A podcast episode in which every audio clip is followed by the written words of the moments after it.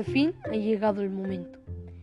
Este es el thriller del gran evento que sucederá debido al día de Halloween y Día de Muertos. ¿Y qué será? Bueno, pues aquí explicar un poco.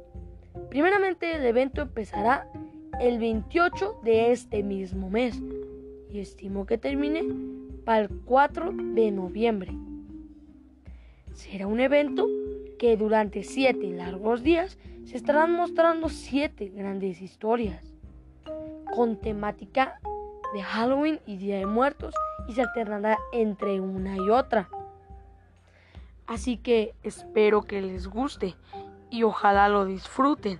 Habrá una especie de historia detrás, así que estén atentos para el 28 de octubre.